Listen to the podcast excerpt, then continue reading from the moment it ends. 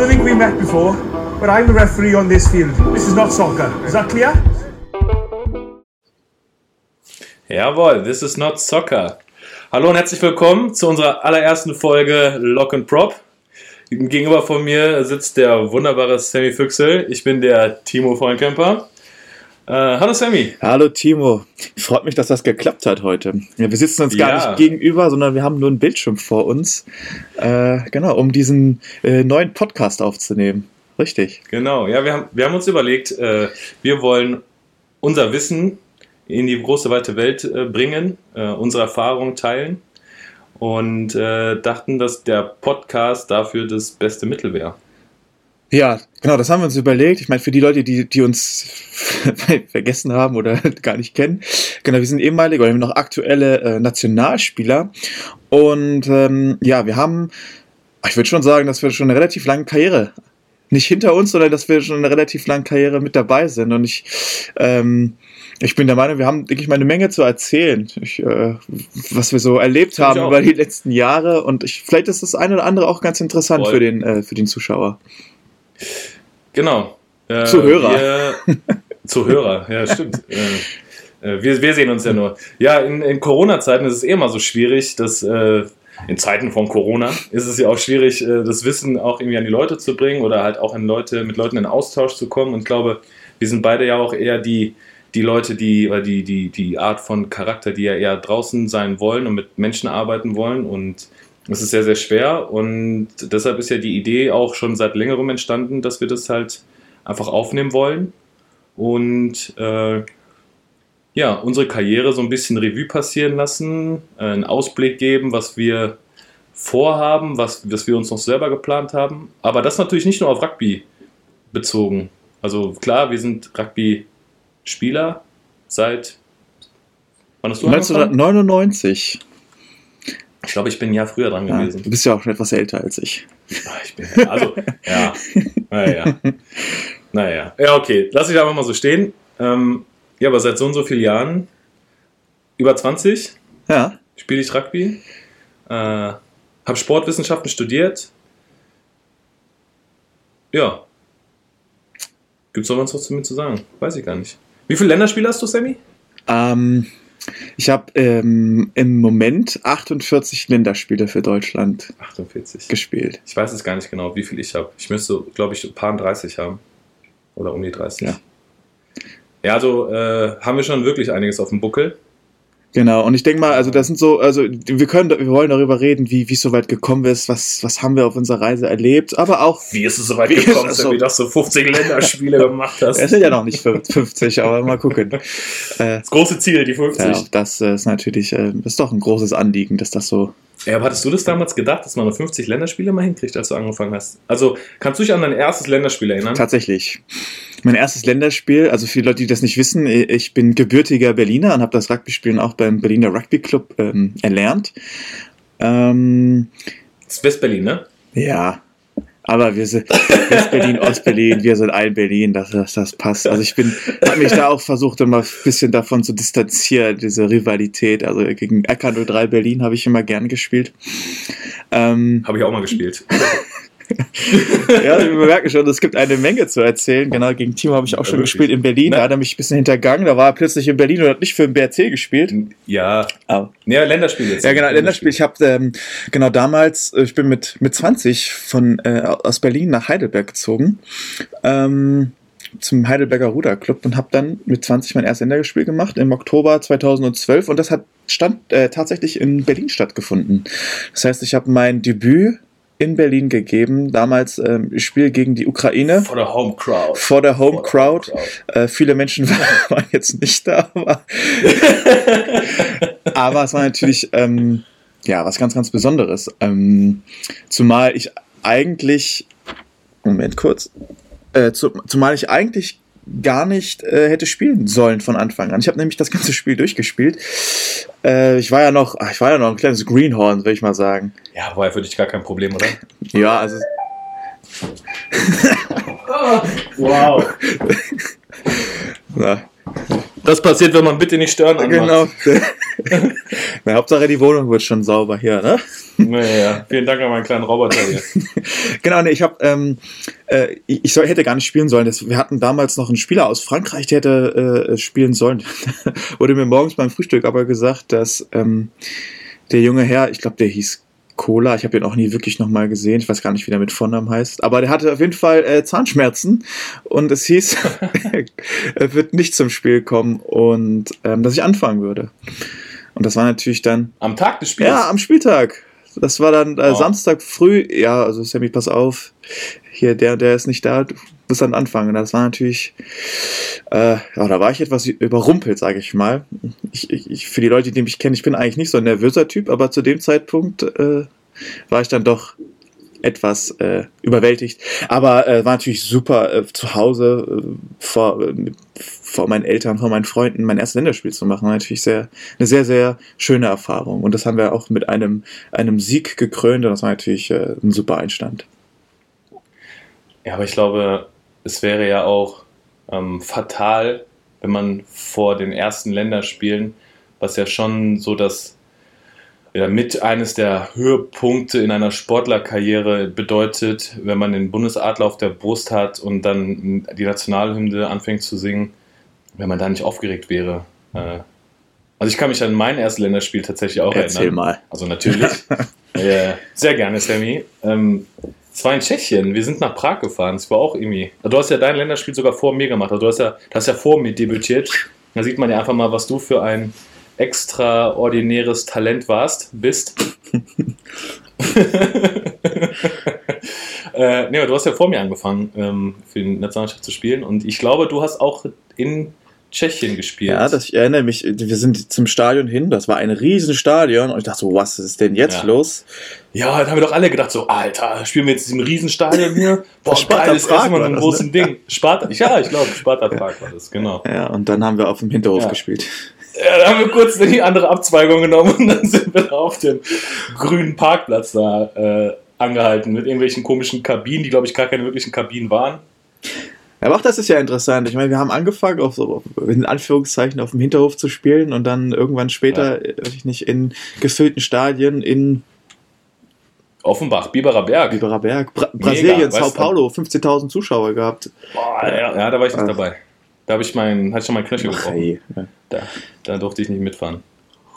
Ja, das ist wirklich, das ist wirklich krass, dass ähm, ja, gefühlt wirklich vom, also wie, wie sich die Entwicklung halt auch mitge, mitgemacht hat, vom, vom Hin ja, Hinterhof, Parkplatz, äh, Sportplatz äh, im Osten nach äh, Sao Paulo oder Kenia, ähm, als wir in Nairobi gespielt haben, das war ja auch schon, das war schon geil. Oder auch Marseille, jetzt unsere, die WM-Qualifikation, die wir da mitgemacht haben, wo dann auch relativ viele Supporter aus Deutschland sogar dann da waren, die extra die Reise nach Marseille auf sich genommen haben.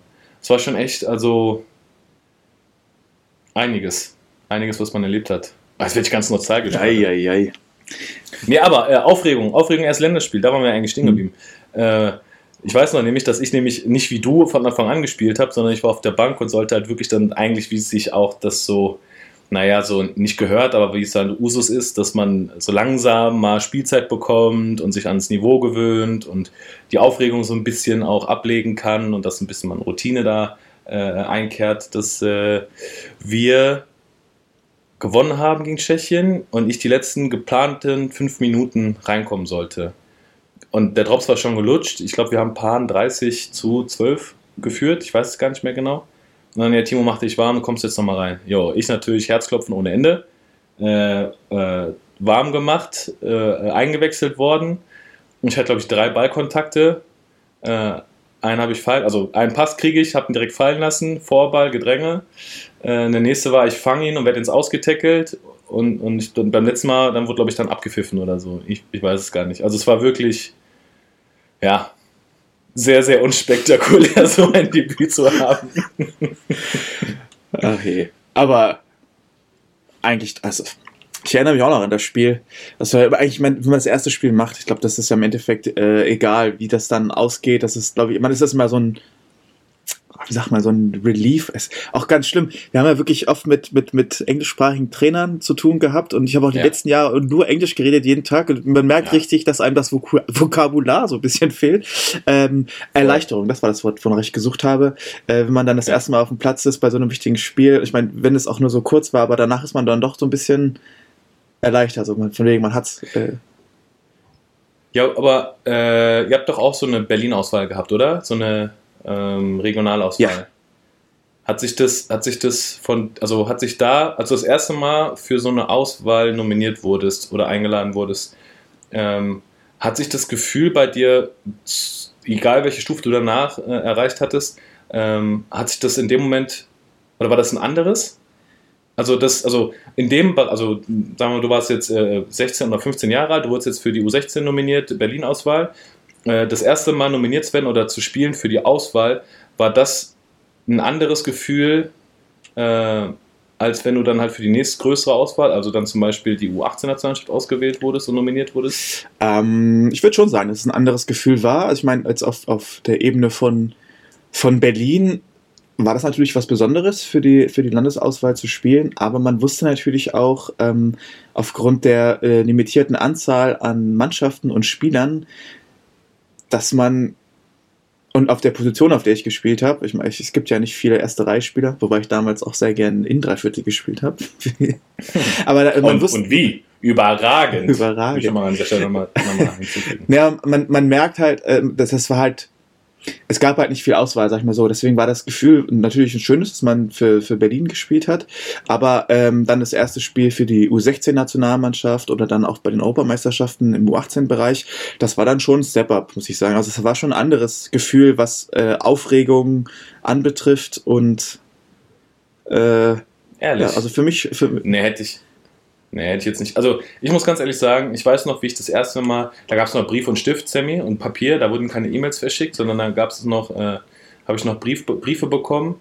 Und ich weiß noch, wie ich äh, meine erste Nominierung, glaube ich, bekommen habe für ein Spiel in Mönchengladbach auf der Kaserne. Das war ein Kasernenbereich. Ähm, äh, äh, da waren ja, äh, Nordrhein-Westfalen war ja britisch besetzt damals ähm, oder ist teilweise sogar immer noch, aber ein Großteil damals britisch besetzt. Und Mönchengladbach war eine der größten ähm, äh, ja, Kasernen oder äh, ausländischen Kasernen, die wir hier im, im, im, in NRW hatten. Und äh, natürlich halt Englisch und da gab es halt auch richtig, richtig gute ähm, Facilities, hätte ich jetzt schon fast wieder gesagt. ähm, äh, sportliche ja, wir bei dem Gegebenheiten. Sportliche Gegebenheiten, Sportanlagen. Sportanlagen. Also die, die Anlagen, die Anlagen da waren halt wirklich auch, auch äh, im Vergleich dazu im restlichen Nordrhein-Westfalen halt extrem gut. Und da haben wir tatsächlich äh, äh, gegen äh, Dänemark gespielt. Also mit der Nordrhein-Westfalen-Auswahl haben wir gegen Dänemark Oh, das gespielt. ist interessant. Junge.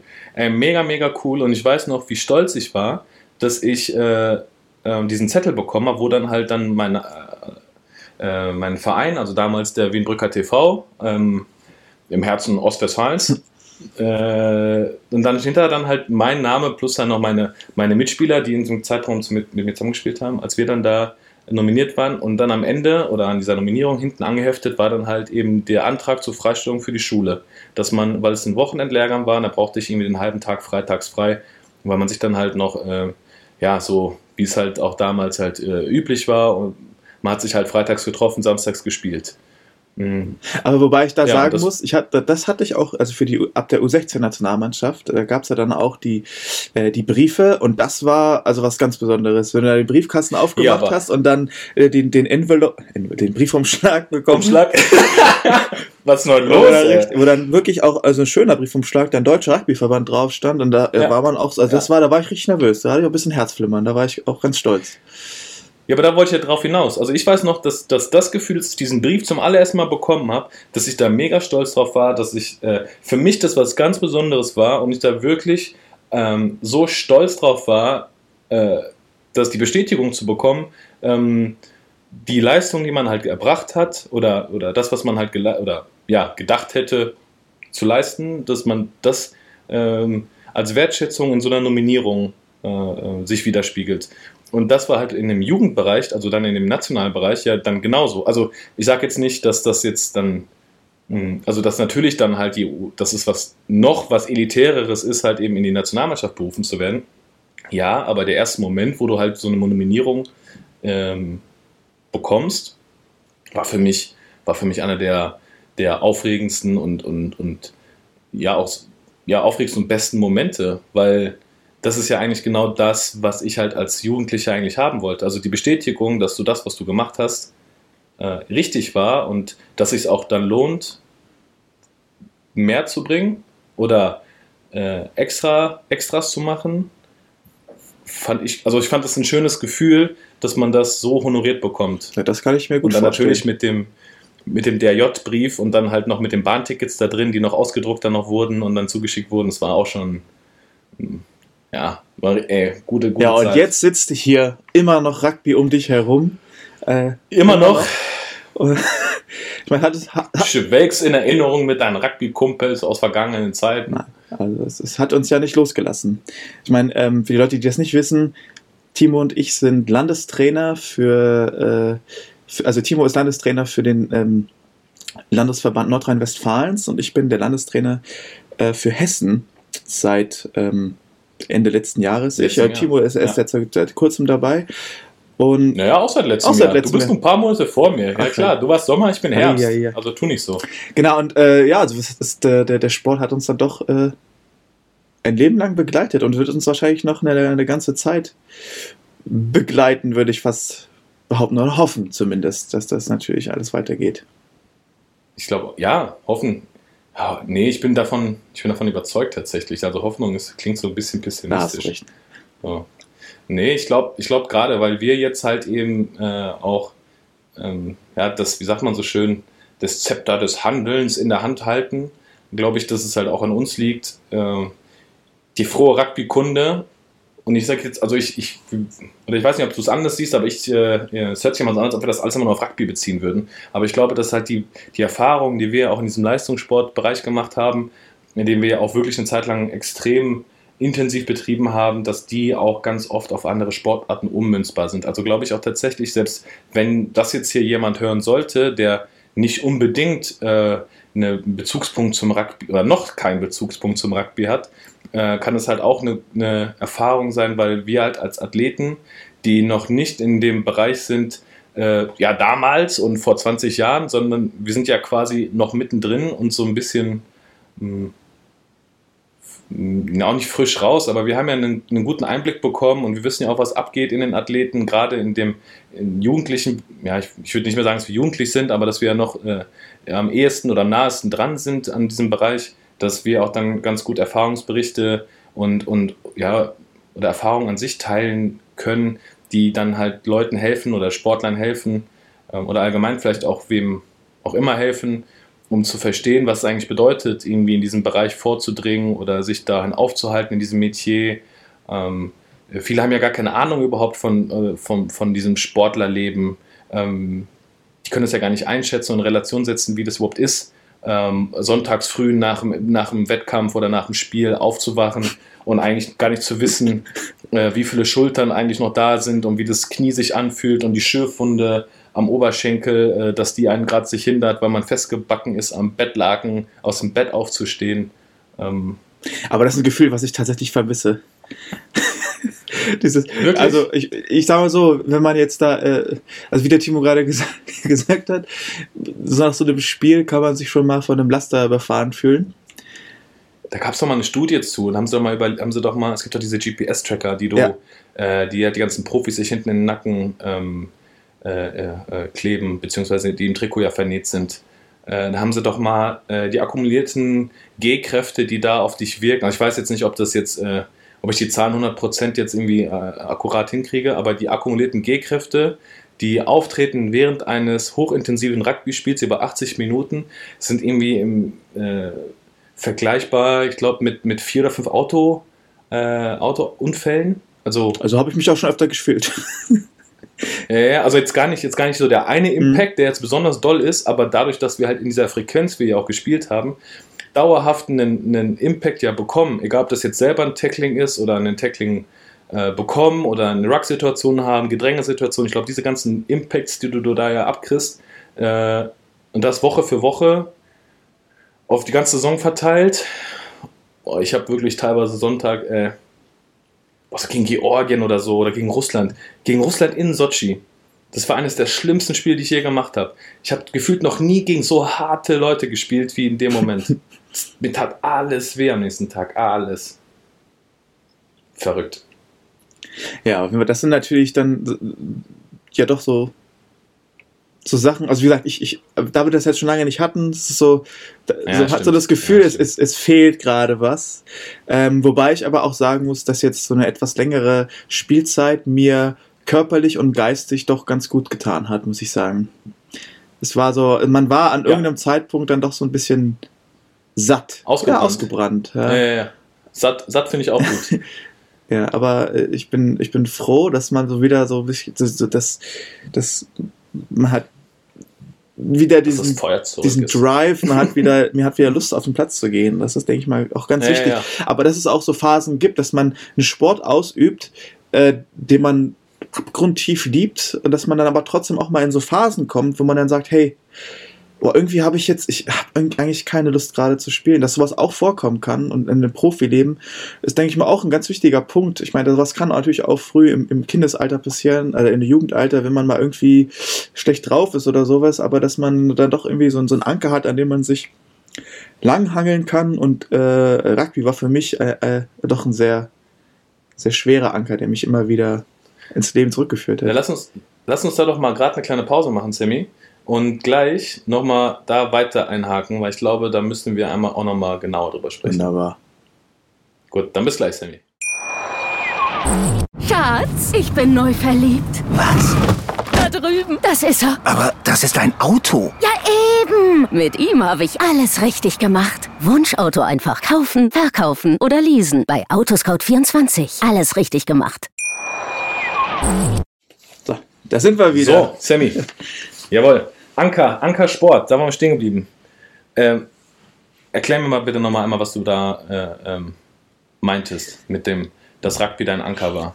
Also ich denke mal, wir haben ja alle so in unserem ich meine, das Leben an sich ist ja, ist ja, nicht, ist ja nicht einfach. Es gibt das Leben, Sammy, das Leben, das Leben. es hat natürlich überall seine Ups und Downs und äh, natürlich seine guten und seine weniger guten Phasen.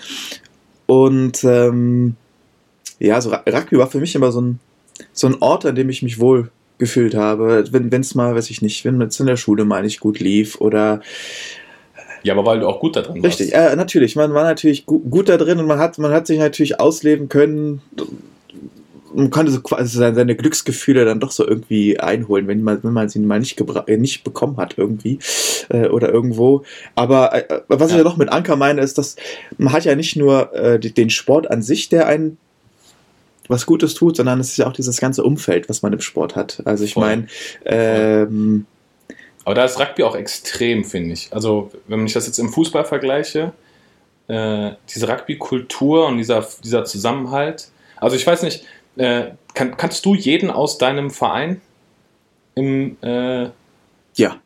Oder, oder hast du die Gesichter kanntest du? Ich konnte auch die Namen. Also ich bin damals Ah, das war ganz toll. Beim Berliner Rugby Club, da hatten wir damals noch im Amateurstadion von Hertha BSC gespielt. Also das war wirklich, Yo. wirklich schönes. Der blaue Tatanbahn. Blaue Tatanbahn, richtig schönes äh, Stadion. Ich glaube, da hat auch mal, also da habe ich noch nicht für Deutschland gespielt. Der hat mal die, die Amateur- oder die Uni-Auswahl von Wales gegen Deutschland gespielt. Ah, das war eine super äh, Stimmung. Auf jeden Fall hat damals zu der Zeit der Berliner Rugby Club in diesem Stadion gespielt. Und das war für mich ja. ein Highlight. Ich bin da jedes, jedes Wochenende hin und ich kann natürlich auch die Spieler, zum Teil kannten die Spieler mich auch, aber ich war so, ich habe mich wie so ein kleiner Fan gefühlt damals. Und da war ich. Hm. Ähm, Sammys Fanboy-Moment.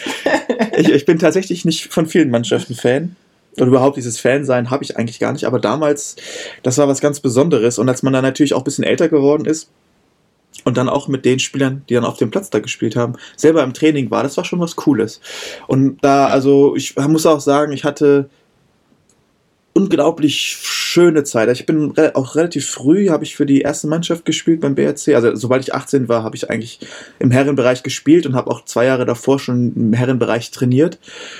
Und äh, ja, also wie man da aufgenommen worden ist, das war schon boah, das war wie, wie, eine, wie eine Familie. Also ich bin, ich, hab, ich bin so gerne ins Training gekommen. Ich bin, also als ich dann auch 18 war, habe ich so gern auch noch außerhalb des, des, des, des, äh, des Trainingplatzes mit den Leuten was gemacht und äh, habe die Zeit so also wirklich richtig genossen.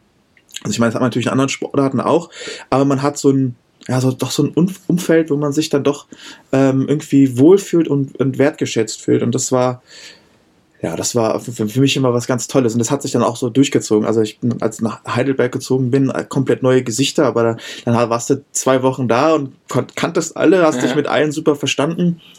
Und ja, ähm, ja. Voll, also, kann ich auch noch bestätigen. Komm, zwar egal, wo du hingegangen bist. Zwei, also äh, ich habe ja äh, ein, zwei Stationen mehr äh, als du auf dem Buckel. Obwohl, es geht eigentlich, so viele mehr besitzt das, glaube ich, gar nicht. Ich bin ja, guck mal, in Wiedenbrück aufgewachsen, groß geworden. Dann war ich in Frankfurt, einmal kurz in Berlin beim äh, Stadtrivalen aus dem Osten, RK03 Berlin. Ähm, Pforzheim und dann auch Heidelberg mit einem kurzen Abstecher in Frankreich. Aber egal wo ich war, ich wurde immer herzlich aufgenommen. Äh, das Prädikat Rugby war halt immer irgendwie verbindend und, und äh, äh, klar, bei dem einen oder anderen halt stärker oder schwächer ausgeprägt. Aber jetzt nochmal, um jetzt weg von dem Herrenbereich einmal zu gehen, sondern mehr in den Jugendbereich nochmal zu gehen. Ich hatte das Gefühl, also wir hatten damals so Schachbrettmuster, wir hatten schwarz-rot, äh, diese Harlequin-Trikots, weißt du, diese oben links die Schulter schwarz, oben, oben rechts die Schulter äh, äh, rot und dann halt nach unten hin äh, versetzt auch nochmal ähm, ja, rot-schwarz. Und egal wer in unserem Verein dieses Trikot anhatte, du wusstest sofort, irgendwie man kennt sich, äh, du kannst äh, da hingehen, es ist keiner irgendwie äh, äh, guckt dich nicht an oder redet nicht mit dir, selbst in, in, in, von den Eltern her. Also bei uns, halt, natürlich sind wir hier äh, äh, Kleinstadt und alles ein bisschen dörflicher und eh ein bisschen enger und familiärer vielleicht, aber ich hatte nie das Gefühl, dass irgendeiner jemanden egal war, der halt mit Rugby zu tun hatte und, und ganz speziell halt auch im Verein. Also es wurde sich sofort darum gekümmert, sobald du rot-schwarz warst, ähm, warst du halt dazu, du konntest halt, äh, du wurdest abgeholt, du wurdest äh, mitgenommen, äh, du konntest den, den Eltern vertrauen, du konntest, äh, die Trainer haben sich darum gekümmert, dass alles passt.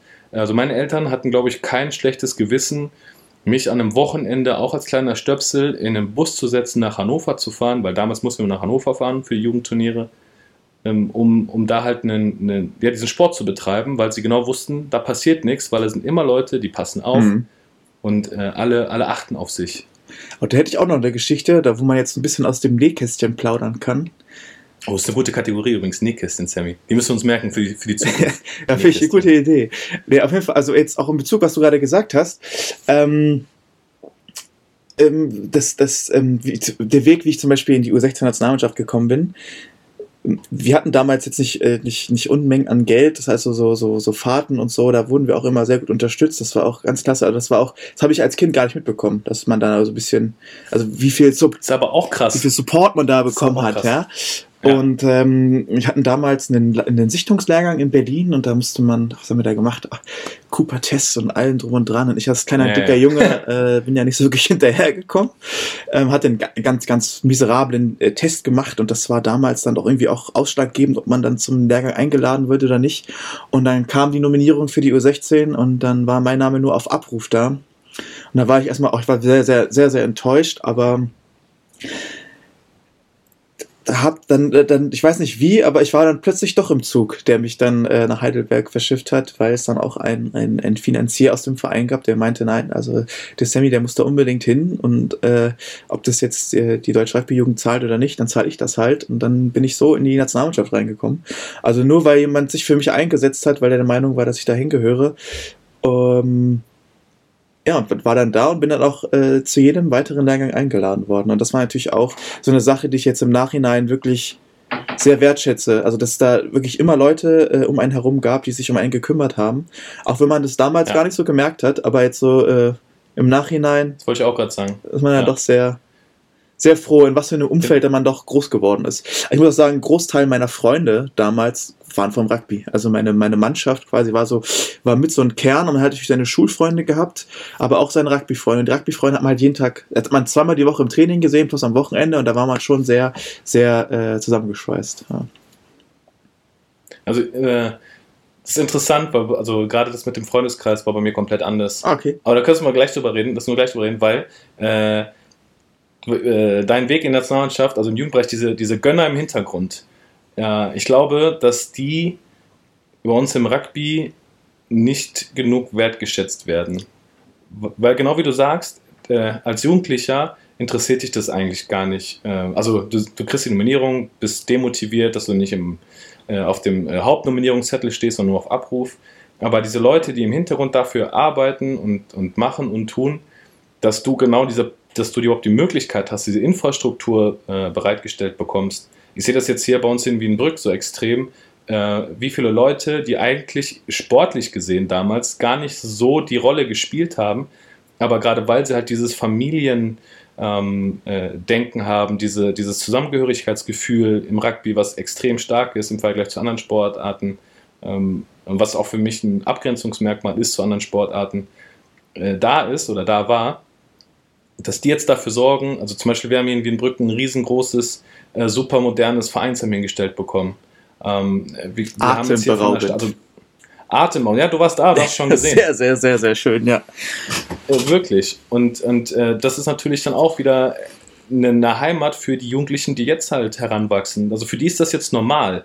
Aber ich kann mich daran erinnern, dass wir damals, als ich angefangen habe, Rugby zu spielen, hier in Wienbrück, da sind wir samstags, vormittags auf einer Kuhwiese äh, bei uns hier auf dem Dorf, haben wir, da waren, wurde dann vom Bauern, da durften wir dann Mahlstangen äh, aufstellen. Das war dann unsere Mahlstange. Da haben wir angefangen, Rugby zu spielen. Und wie auch die Entwicklung von diesem Bauernfeld, von dieser Kuhwiese, die dann halt äh, planiert wurde und äh, Rugby-tauglich gemacht wurde, bis hin jetzt zu diesem Vereinsheim äh, und diesem mh, mm, Standing, das wir jetzt mittlerweile in der Stadt haben, um, um genau diesen Sport, den wir alle so lieben und auch hier leben, so ausüben zu dürfen, ist halt extrem. Und dadurch kriegen wir jetzt wahrscheinlich einen Förder, Fördermittel, um einen Kunstrasenplatz hier in Wienbrück zu bekommen. Also äh, vom, also wie du siehst, ne, vom äh, Bauernfeld bis hin zum, zum Kunstrasen mit der modernsten Sportanlage hier im Umkreis für Rugby ist halt, ist halt extrem.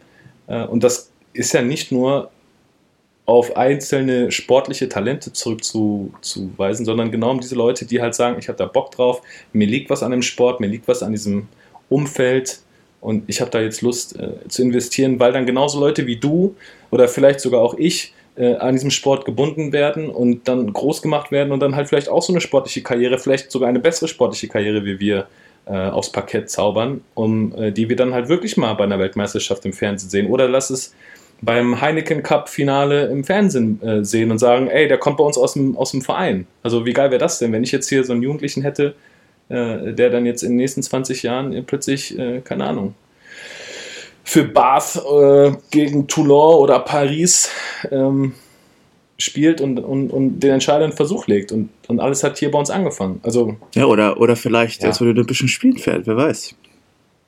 Ja, ey, das, boah, ich mal die erste Medaille und dann ist es ein Berliner, der dann plötzlich den, äh, den Crosskick äh, so perfekt dem Wiedenbrücker in die Arme zwirbelt, dass äh, der dann genau den Versuch legt zur, zur Olympiamedaille. Richtig? Also ich meine, das sind, wird, denke ich mal, auch äh, in der Pflicht, weswegen wir auch, glaube ich, diesen Podcast machen, ähm, vielleicht so ein bisschen Unterstützung zu geben, wie man diesen Weg überhaupt einschreiten kann. Also ich meine, wir haben so viel erlebt. Mir war damals auch gar nicht bewusst, was was es noch für Fördermittel gibt, wie man noch weiterhin ja. unterstützt werden kann von den Landesverbänden, vom, ähm, vom Dachverband. Und äh, das sind so Sachen, die man erst so im Nachhinein mitbekommen hat. Ähm, ich möchte da auch niemandem irgendwie ähm, irgendwie unterstellen, dass er, dass, dass, dass jemand uns nicht aufgeklärt hat oder sowas, aber da hat auch damals vielleicht so ein bisschen die Manpower gefehlt. Und heutzutage kann man ja wirklich ähm, eine Menge ja. Unterstützung erfahren, die ihn dann auch wirklich die, diese, diese Entscheidung diese, die wirklich schwer fällt, was mache ich jetzt? Mache ich jetzt Schule oder mache ich Sport? So ein bisschen erleichtern kann. Weil es, also wenn ich jetzt darüber, äh, wenn ich jetzt darüber nachdenke, was, was es für Förderprogramme gibt, dass es diesen dualen Karriereweg ja. gibt, dass man da wirklich auch nicht alleine gelassen wird, ist natürlich jetzt auch noch ein großer Punkt, dass man äh, weiterhin aufklärt, äh, die Sachen vorstellt und natürlich dann auch den, ja. den, den Spielern, die, die diesen Weg gehen möchten, dass man natürlich den auch ähm, unter die Arme greift und unterstützt. Und ich denke mal, dass wir da auch ein bisschen erzählen können und vielleicht auch den einen oder anderen unterstützen können, der sich jetzt vielleicht hier auch angesprochen fühlt. Ja, auf jeden Fall. Also das ist ja genau, Ja, jetzt wird es ja wieder hier, ne? Habe ich in, in Ethik und, und Politikwissenschaften äh, in der Schule aufgepasst. Aber es ist ja genau dieser Generationsvertrag, äh, den es ja auch jetzt für uns, also guck mal, wir sind jetzt äh, äh Anfang, Anfang 30 äh, oder noch keine 30. Ähm, du bist 30. ja, ist okay. 30 ist 29. Ja, allerdings. Ja, aber das ist ja genau, aber das ist doch genau dieser Weg, das ist ja genau dieser Weg, den wir jetzt ergehen müssen, dass jetzt diejenigen, die jetzt quasi, also wir müssen jetzt genau die Person sein, die wir uns gewünscht hätten zu haben in diesem Alter.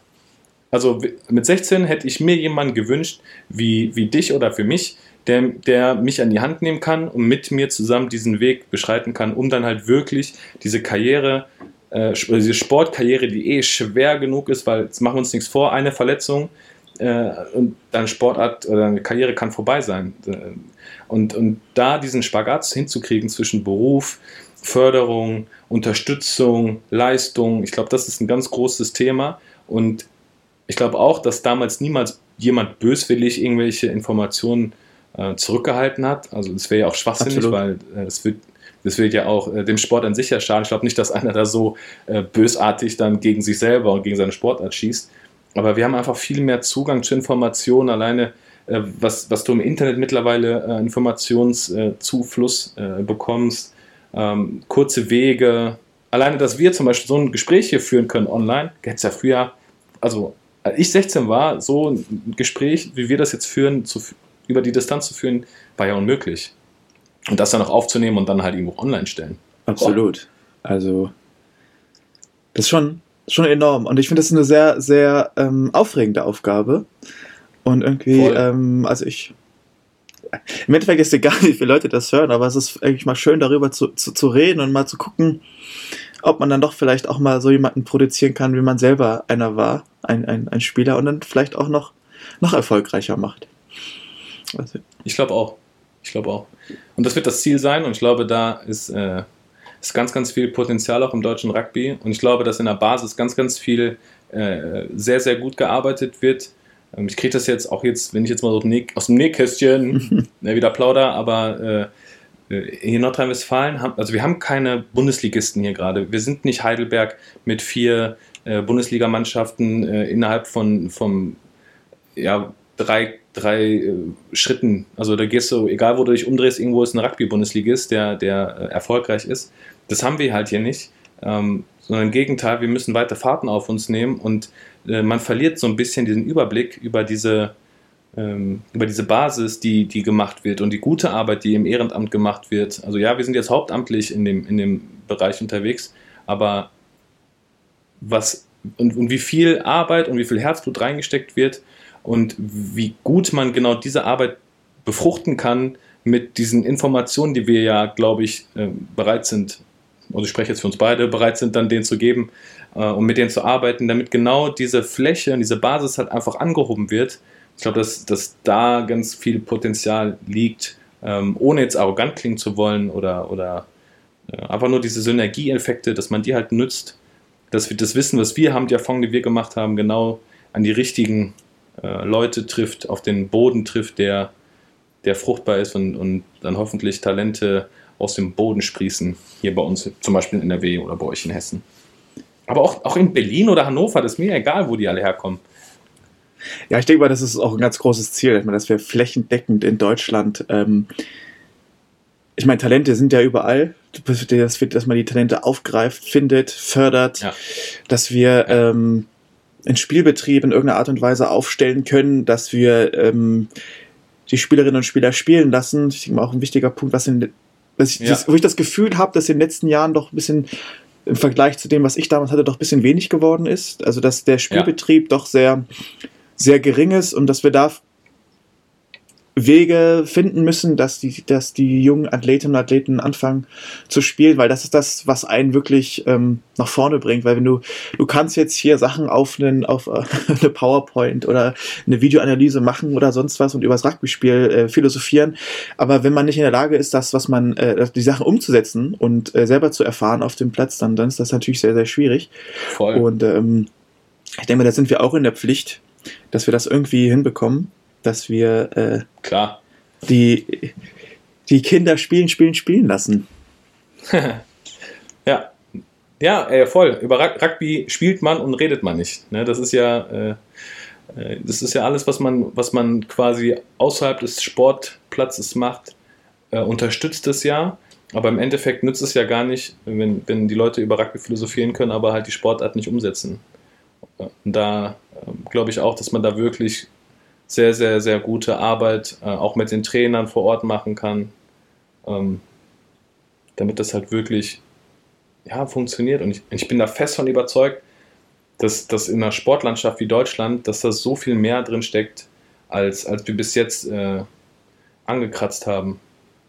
Also nicht, weil vorher schlechte Arbeit geleistet wird, das will ich jetzt gar nicht sagen, aber ich glaube trotzdem, dass man, dass man das immer weiter äh, äh, anschieben muss und, und machen muss, damit, damit am Ende wirklich da was Gutes bei rumkommt. Also ich meine, wenn man auch die Zeiten vergleicht, ich meine, da hat sich schon eine Menge getan. Also äh, je nachdem, was jetzt, was jetzt Ja. passiert ist in den letzten Jahren, aber es ist, es ist auf jeden Fall äh, ein Aufwärtstrend zu erleben, sei es im Verband, sei es, nicht, wenn, man jetzt unser Setup ein bisschen aufgreift, mit dem wir gespielt haben, was natürlich auch viel Kritik erfahren hat, aber das hat natürlich auch einen Stein gelegt, jetzt, damit wir jetzt in der Situation sind, in der Lage sind, über Immer. bestimmte Sachen zu reden.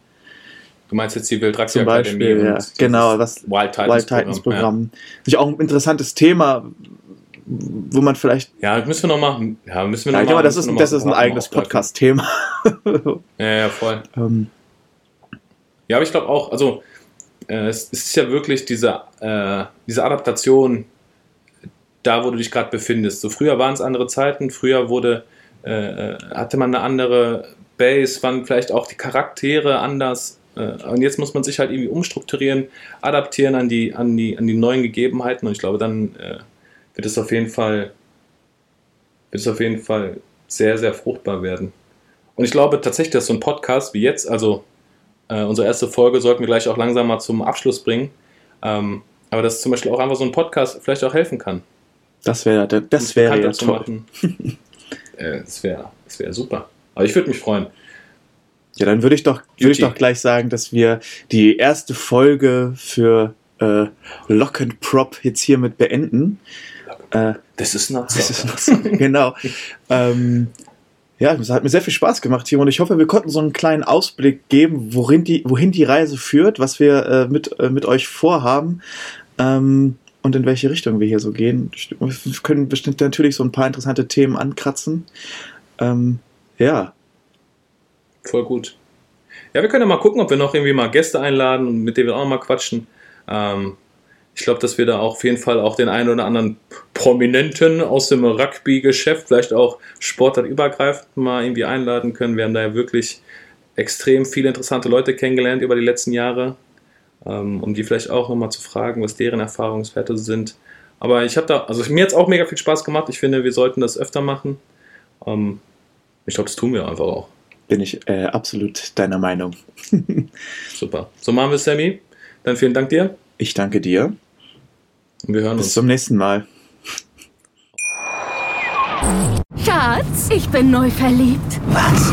Da drüben. Das ist er. Aber das ist ein Auto. Ja, eben. Mit ihm habe ich alles richtig gemacht. Wunschauto einfach kaufen, verkaufen oder leasen. Bei Autoscout24. Alles richtig gemacht. I